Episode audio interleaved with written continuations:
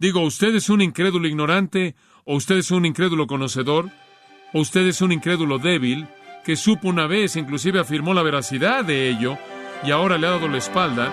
¿O usted es un incrédulo religioso que desfila algún tipo de religiosidad que no tiene realidad?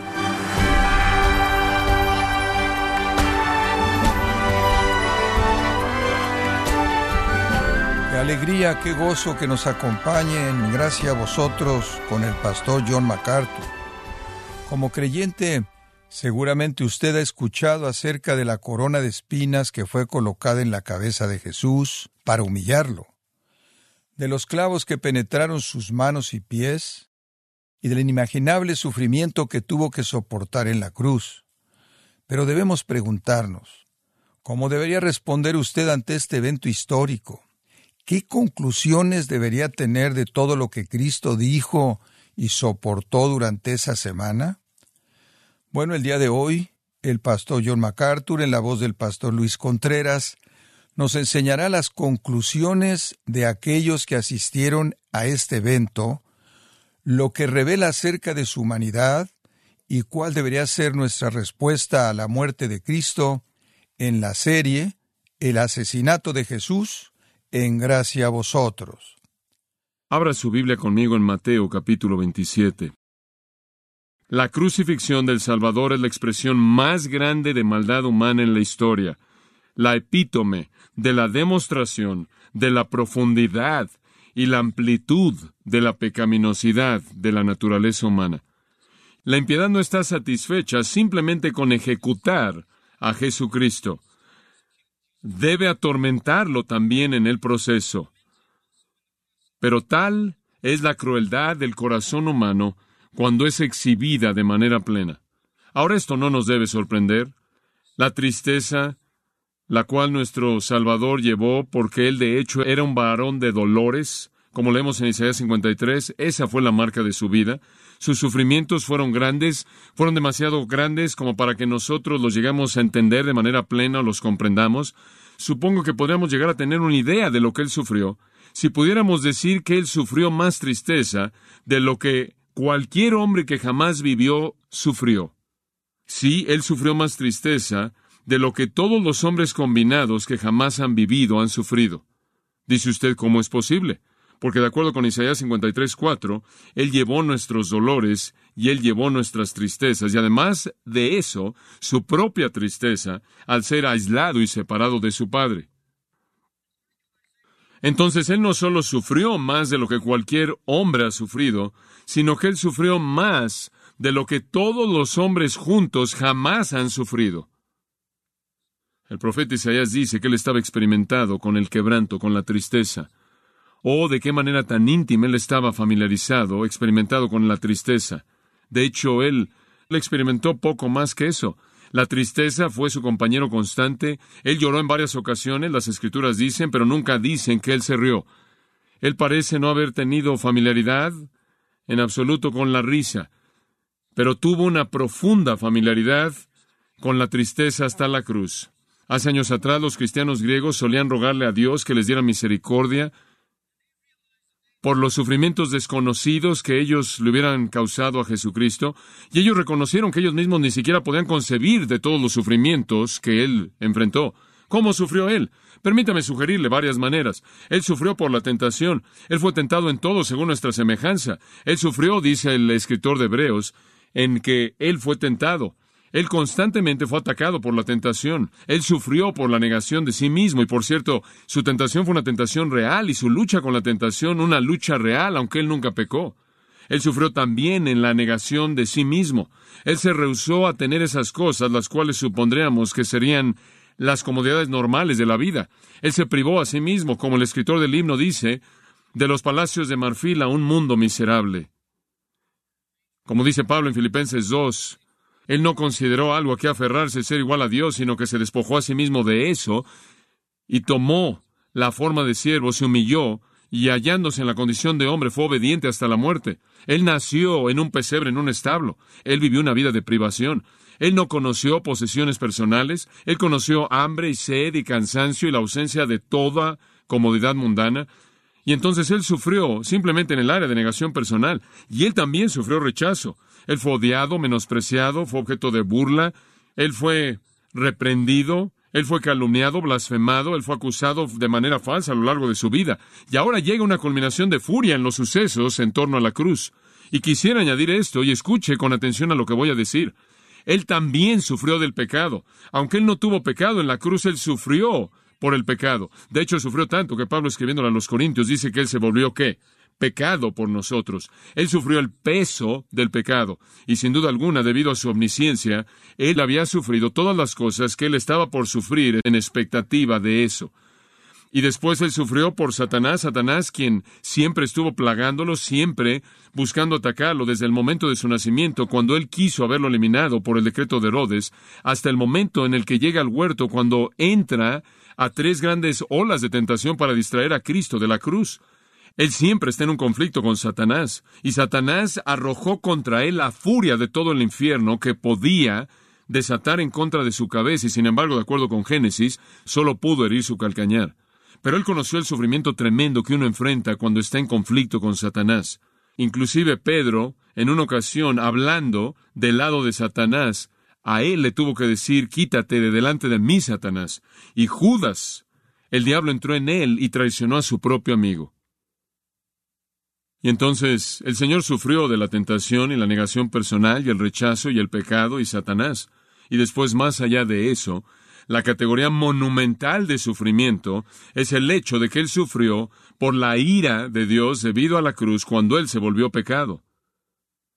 Dios entonces tuvo que derramar toda la furia del cielo en contra de todo el pecado de la tierra y todo vino sobre Jesucristo. Entonces Él sufrió la ira sin restricción de Dios. Ahora al llegar a la escena frente a nosotros en los versículos 27 al 44, vemos su sufrimiento en manos de hombres impíos. Vemos su sufrimiento debido a la furia maligna de Satanás. También vemos su sufrimiento debido a la ira de Dios en contra del pecado que él llevaría. Y todo llega a su punto más elevado. Y este parece ser el punto más elevado de Mateo. Durante mucho tiempo ahora en el Evangelio de Mateo él ha estado enfatizando el rechazo del rey, ¿no es cierto? Se ha estado acumulando, acumulando y acumulando y ahora llega a su epítome conforme él presenta la crucifixión.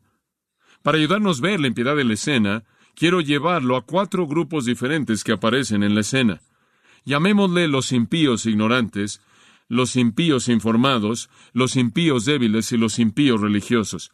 Y quiero sugerirle que toda persona en el mundo que no viene a la fe en Jesucristo, toda persona que rechaza a Cristo, encaja en estos grupos. Son constantes. Ellos estuvieron a la cruz, todavía existen en la actualidad, y toda persona encaja en algún punto en estos cuatro grupos. Ahora, la última vez vimos a los impíos ignorantes, quienes nos fueron ilustrados por los soldados endurecidos en los versículos 27 al 37. Y vimos esa porción de las Escrituras. Vimos que los soldados endurecidos básicamente eran los legionarios romanos que estaban ahí en Cesarea y sin duda alguna con Pilato. Realmente no tenían información de primera mano de Jesús, realmente no estaban muy informados de quién era Él, quizás habían tenido algo de información muy limitada, básicamente son ignorantes. Para ellos Jesús es otro criminal y de alguna manera alguien que estaba fuera de sí. Parece no haber un acto criminal legítimo que él haya cometido, parece ser más un maníaco que cree que es rey, pero por cualquier definición que ellos saben de un rey, no es un rey en absoluto. Y usted notará lo que sucede en el versículo 28. Lo desnudan, le quitan su propia túnica, la cual había sido colocada sobre sus heridas abiertas, y le colocan una túnica escarlata. Esta es la túnica pesada exterior romana que usaba un soldado romano sin duda alguna causándole un dolor terrible debido a estas heridas abiertas, una túnica real de burla. Y después han entretejido una corona de espinas y la colocaron en su cabeza. Colocaron una caña en su mano derecha representando una corona y un cetro. Han doblado sus rodillas ante él y se han burlado de él, diciendo, Salve, rey de los judíos. Y conforme se levantan del piso, le escupen en el rostro. Y después le quitaron la caña de su mano en un gesto de burla, quitándole su soberanía menospreciable y golpeándole en la cabeza con su propio cetro. En Juan 19.3 dice que continuaban golpeándole. Es un insensato, él es un payaso, él es un bufón, él es un objeto de burla. Este que dice ser un rey, qué farsa, qué burla, qué ridículo. Y los soldados con gozo y gusto, preparados en el arte de matar, y herir a la gente, disfrutan al máximo su expresión de recreación en contra de Jesucristo a expensas de Jesucristo. No sabían quién era el rey y cómo pasarían la eternidad en el infierno. No sabían que de hecho él era rey y de hecho él llevaría una túnica y una túnica salpicada por sangre en Apocalipsis capítulo 19, versículo 13, muestra a Jesucristo viniendo en la gloria de la segunda venida del cielo, y de hecho está llevando una túnica de realeza, y esta túnica está manchada con la sangre, pero no en ese entonces es su propia sangre, sino la sangre de sus enemigos, y de hecho algún día él va a usar una corona real, y va a ser muy diferente de esta corona, no una estéfanos, no una corona hecha de algo terrenal, sino una diadema, una corona real, Sí, Apocalipsis 19:12 dice que Él va a usar muchas coronas, porque Él no solo va a tener las suyas, sino que va a usar las coronas que le pertenecieron a todo soberano en el mundo, porque Él solo será rey. Y algún día Él va a usar un cetro, y no va a ser una caña, será de acuerdo con Apocalipsis 19:15, un cetro de hierro con el cual traerá juicio instantáneo en el mundo incrédulo. Y después no habrá broma alguna, no será un asunto de risa, de hecho, los papeles serán cambiados y de acuerdo con el Salmo 2 dice que Dios se reirá de ellos, se burlará de ellos, pero por ahora en su humillación Jesús es el objeto de burla. Su rostro está hinchado más allá de lo que se puede reconocer debido a los muchos golpes y bofetadas que ha recibido en su rostro, está cubierto con saliva mezclado con su sangre que está saliendo de las heridas causadas por las espinas que penetran su frente los golpes de la caña, la cual era suficientemente pesada como para causar un dolor para la cabeza, y esto hace que haya más heridas y que esté más hinchado. Su cuerpo está goteando de sangre que está saliendo de sus poros. Una falta de sueño, la angustia del pecado, ha contorsionado y torcido su rostro de tal manera que difícilmente se puede reconocer como un humano, mucho menos como Jesús de Nazaret y él es visto como nada más que un necio. Vestido como un rey farsante, Pilato entonces, de acuerdo con Juan 19, lo saca a la multitud judía y dice, ¿no es esto suficiente? ¿No han tenido suficiente? Él ya ha declarado en varias ocasiones que Jesús es inocente. Él ha presentado lo que ha hallado la corte cuando dijo, no hallo falta alguna en este hombre. Él realmente no quiere ejecutar a un hombre que sabe que es inocente. Su esposa le ha advertido en contra de eso y su propia conciencia ha hecho lo mismo. Pero él está siendo chantajeado y acorralado por los judíos y él cree que quizás pueda saciar su sed de sangre al mostrar que Jesús es una persona tan necia, una persona que se ve tan necia, que entenderá que él es poca amenaza para Roma o para Israel. Y entonces él saca a Jesús y dice, He aquí el hombre. Y él gritan más por su sangre y dicen, si no lo matas, vamos a reportarte a César. Y atrapado por el temor de perder su posición, indica que Jesús va a ser crucificado. Y entonces es determinado. Y después, en el versículo 31, después de que habían terminado con su burla, le quitan la túnica, le vuelven a poner su propia ropa, y lo sacan para crucificarlo. Y conforme dejan la ciudad, en el versículo 32, obligan a un hombre llamado Simón, que es de Sirene, y este hombre, como vimos la última vez, debe cargar la cruz de Cristo. Ellos entonces, versículo 33, llegan a un lugar llamado Gólgota, el cual significa lugar de la calavera, nombrado así por la forma del monte. Le dan vinagre para que beba, de hecho vino, oinos, en los mejores textos, le dan vino para que beba mezclado con hierbas amargas. Ese es un término general. Marcos nos dice que las hierbas amargas de hecho eran mirra, y la mirra actuaba como un sedante. Esto era provisto por mujeres en Jerusalén. Había una asociación de la mujer que proveía esto para gente que estaba siendo crucificada, como una expresión del cumplimiento de Proverbios 31, en donde dice que la bebida fuerte es para aquellos que enfrentan la muerte. Estas mujeres lo hicieron por amabilidad. Los soldados lo valoraban no porque querían mostrar amabilidad, sino porque era más fácil crucificar a una víctima drogada. Entonces esto también les ayudaba. Él lo probó y no lo bebió porque él quería ir a la cruz con todas sus facultades agudas y alerta. Y entonces lo crucificaron, y como usted sabe, repartieron sus ropas al echar suertes. El resto de ese versículo, el cual aparece en ciertas versiones, realmente no está en los mejores manuscritos y ha sido tomado del Evangelio de Juan y se ha infiltrado en Mateo. Pero Mateo realmente no tiene ninguna relación aquí con las escrituras proféticas en su intención original. Como dije, su enfoque no consiste en cumplir las escrituras o el punto de vista de Dios, sino que se enfoca más bien en la impiedad de los hombres. Y entonces crucifican a Cristo de una manera más bien fría, apostando para ver quién se queda con los elementos de su ropa. Cada uno de los cuatro soldados en un cuaternión habría tomado una de las cinco piezas. Ellos apuestan entonces para ver quién se queda con la túnica interior sin costuras que él usaba. Y el versículo 36 dice, sentándose, lo cuidaban ahí. Simplemente se sentaron y lo cuidaban para que nadie viniera y tratara de aliviar su dolor, o para que nadie viniera y tratara de hacer algo que no debía ser hecho. Estaban de guardia. Y como le dije la última vez, me sorprende el hecho de que la crucifixión misma es mencionada de una manera tan breve. De hecho, como le dije, en el texto griego, de hecho dice, los que lo habían crucificado partieron o se repartieron su ropa. Casi hacia un lado la crucifixión en el texto original. Y realmente no se nos da nada acerca de los detalles, y por eso necesitamos, en cierta manera, llenar los espacios tan solo por un momento. La cruz habría estado sobre el piso, la víctima era colocada en la cruz, y primero sus pies eran extendidos, los dedos de sus pies eran jalados hacia abajo y después un clavo grande era metido por el arco de un pie y después por el arco del otro pie.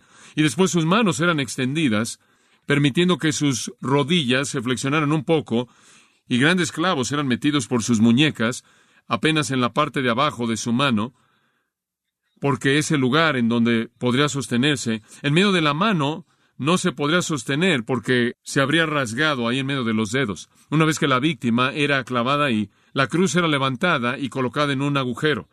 Y después llegaba al fondo del agujero claro, y esto jalaba y rasgaba la carne y envía impulsos de los nervios para causar explosiones en el cerebro en relación al dolor. La víctima ahora está crucificada. Lentamente él dejaba caerse más y más, y el peso recaía sobre los clavos que estaban en sus muñecas, y un dolor sumamente intenso salía por los brazos hasta la mente. La presión ejercida sobre los nervios iba casi más allá del punto de tolerancia. El Señor entonces habría tratado de empujarse hacia arriba para aliviar el dolor y entonces Él habría empujado con sus pies y ese peso habría recaído sobre las dos heridas que estaban en sus pies. Y lo mismo sucedía. Y hora tras hora este tormento intenso del cuerpo, arriba, abajo, tratando de aliviar un extremo y después el otro, las manos y los pies, y se habría vuelto imposible después de un rato empujarse hacia arriba debido al dolor y el dejarse caer habría hecho que recayera el peso mayor sobre las manos. El doctor Truman Davis escribe, y cito, en este punto otro fenómeno ocurría conforme los brazos se fatigaban. Grandes olas de calambres arrasan sobre los músculos, llevándolos a un dolor incansable de punzadas. Con estos calambres viene la incapacidad de empujarse a sí mismo hacia adelante. Pendiendo de sus brazos, los músculos pectorales son paralizados y los músculos internos del costado son incapaces de actuar. El aire puede ser metido a los pulmones, pero no puede ser exhalado. Jesús pelea para levantarse a sí mismo, simplemente para poder respirar un poco. Finalmente el dióxido de carbono comienza a acumularse en los pulmones y en el torrente sanguíneo y los calambres ceden. Él habría estado inhalando y exhalando de manera corta, en horas de dolor ilimitado, ciclos de calambres que atormentan las coyunturas, asfixia parcial intermitente, un dolor atormentador conforme el tejido es arrancado de su espalda que ha sido lacerada, conforme él se mueve hacia arriba y hacia abajo y se frota contra la madera áspera un dolor profundo aplastante en el pecho, conforme el pericardio lentamente comienza a llenarse y comienza a comprimir el corazón, y esto lleva a la muerte. Fin de la cita. Qué agonía. Y los soldados endurecidos se sientan ahí y observan. Lo han visto una y otra y otra y otra vez. ¿Saben quién es? No. Hay un letrero en el versículo 37. Sobre su cabeza colocan una acusación porque se demandaba que un hombre que era crucificado fuera crucificado por alguna razón criminal. Y no había una razón criminal legítima por la cual crucificaran a Cristo.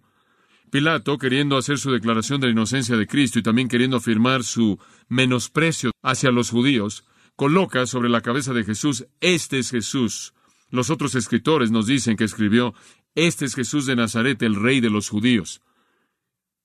Y todo en los tres idiomas de la época para que todos pudieran leerlo.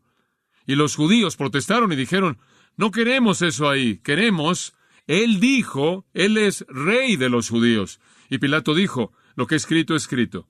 Y de esta manera, en palabras cínicas, sarcásticas, él se burló de los judíos al decirle al mundo entero, ahí está su rey, ahí está su rey. Ustedes, personas menospreciables, ustedes merecen un rey como este. La burla de Pilato hablaba la verdad. Él era el rey, pero los soldados eran ignorantes de eso. Si sabían algo, sabían muy poco. Ahora ellos demuestran que hay muchas personas en todo tiempo y todo periodo de la historia que realmente son ignorantes de quién es Jesucristo. Él puede ser alguien, pero no están demasiado seguros de quién es Él. Y realmente no están muy interesados en quién es Él. Francamente, es una ignorancia innecesaria, porque Cristo es la luz que alumbra a todo hombre que viene al mundo. Juan 1.9 dice, y para todos los que buscan a Dios, Él les revelará la realidad de su Hijo Salvador. Pero ellos no tienen interés en eso son los impíos ignorantes y el mundo todavía está lleno de ellos. El mundo todavía está lleno de personas que rechazan a Jesucristo por ignorancia. Es una ignorancia deliberada, es una ignorancia innecesaria, no obstante, son ignorantes, simplemente no saben. Y muchos no buscan descubrir, no les importa saber. Pero hay un grupo más impío que ese grupo y es al que llegamos en el versículo 38. Llamemos a estos, a los impíos, conocedores. Ellos no son ignorantes, ellos saben. Ahora no saben todo, pero saben algo. Entonces crucificaron con él a dos ladrones, uno a la derecha y otro a la izquierda. Ahora, claro, esta es otra manera de deshonrar a Cristo, de difamarlo, de colocarlo en medio de un par de ladrones, un par de, como Lucas los llama, de malhechores, lo cual significa personas que hacen maldad criminales. Colóquenlo ahí y de esta manera deshonrenlo y avergüéncenlo por su asociación con ellos. Entonces Él está ahí con los impíos en su muerte. Entonces Él cuelga ahí con estos dos. La palabra griega es lestes. Hay un par de palabras en el idioma griego que tienen que ver con robar. Una es lestes y la otra es klepti. Klepti es una palabra de la cual obtenemos klepto, kleptomaníaco, alguien que es un ladronzuelo, que roba cosas, que toma cosas, pero lestes es una palabra diferente. Esta palabra es usada aquí básicamente, significa un bandido o un ladrón que saquea no un ladroncillo cualquiera. Estos son ladrones que matan, son serios en lo que hacen.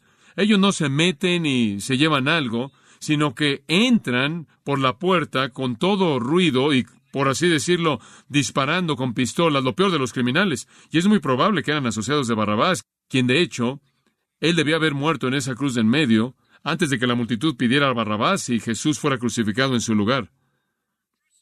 Ellos saben algo de las declaraciones de Jesús. Ellos saben algo de esto, como es evidenciado por el registro futuro de lo que dijeron. Encontramos que en el versículo 44 los lesti, los ladrones, que también fueron crucificados con él, y una versión dice, hacían lo mismo en los dientes de él. De hecho, lo que el texto dice es que estaban acumulando insultos en contra de él. Ellos lo insultaron de la misma manera los mismos insultos que estaban oyendo por parte de los líderes judíos que estaban diciendo, si eres el rey de Israel, desciende, si dices que confías en Dios, que Dios te libre, tú dijiste que eras el Hijo de Dios y demás. Entonces ellos conocían algunas de las declaraciones de Jesús. Ellos estaban familiarizados porque eran parte de la sociedad judía, quizás con la obra de Jesucristo, quizás habrían estado familiarizados con su persona, quizás en alguna ocasión lo habrían oído en una multitud, no sabemos eso. Pero obviamente sabían algo acerca de él. Algo más que los legionarios romanos habrían sabido que no tenía nada que ver con la vida en esa parte del mundo, inclusive si habrían sido legionarios sirios, la cual es un área de la cual los romanos reclutaban a muchos de sus soldados porque querían que hablaran en arameo en la Palestina ocupada. Ellos no habrían estado tan familiarizados como estos hombres lo estaban con Jesús, quien se movió ahí en su país. Ellos saben pero también son impíos. Ellos insultan a Jesús, ellos reprenden a Jesús así como los soldados lo hicieron, y lo hacen con más conocimiento que los soldados. No es solo los paganos ignorantes que rechazan a Jesucristo, que encuentran placer en su ejecución, sino también estos bandidos materialistas vulgares. Para ellos la vida gira en torno a las posesiones, el materialismo, el robo. Ellos no han pensado acerca de la justicia, la verdad, la justicia, el honor, la piedad. No les preocupa la moralidad, no les preocupan los mesías y los reinos. Simplemente viven para robar. Todavía personas como ellos saben acerca de Jesús, Quizás no sepan mucho, pero saben un poco, pero para ellos la vida gira en torno acerca del botín. Su preocupación en la vida son las cosas materiales. Les importa poco la justicia, les importa poco la verdad. Viven para satisfacerse a sí mismos y pagan un gran precio por ello. Y para mostrarle lo profundamente comprometidos que estaban con su estilo de vida, aquí están colgando en una cruz en las horas de su propia muerte y todavía están disparando insultos en contra de uno que dice ser el Hijo de Dios son blasfemos de otro tipo que se burlaron de Jesús porque tienen un amor más grande por las cosas del mundo del que tienen por las cosas de Dios.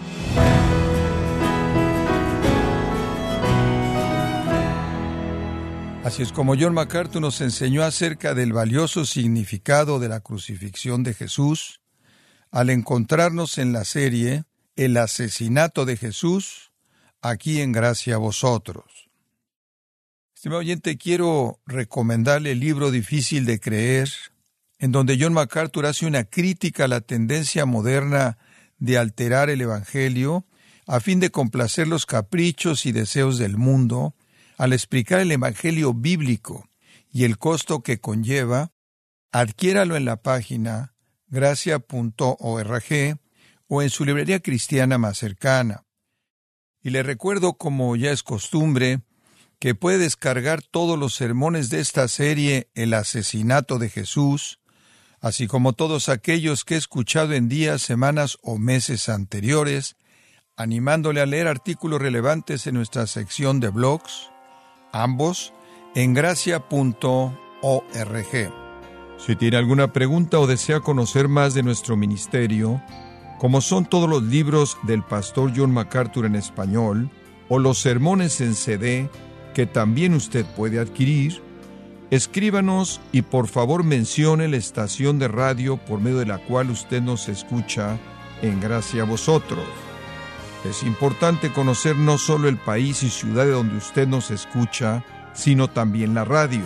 Para quienes contactan nuestro ministerio por primera vez, pueden solicitar una copia del mensaje de promoción sin costo alguno, un mensaje por oyente únicamente.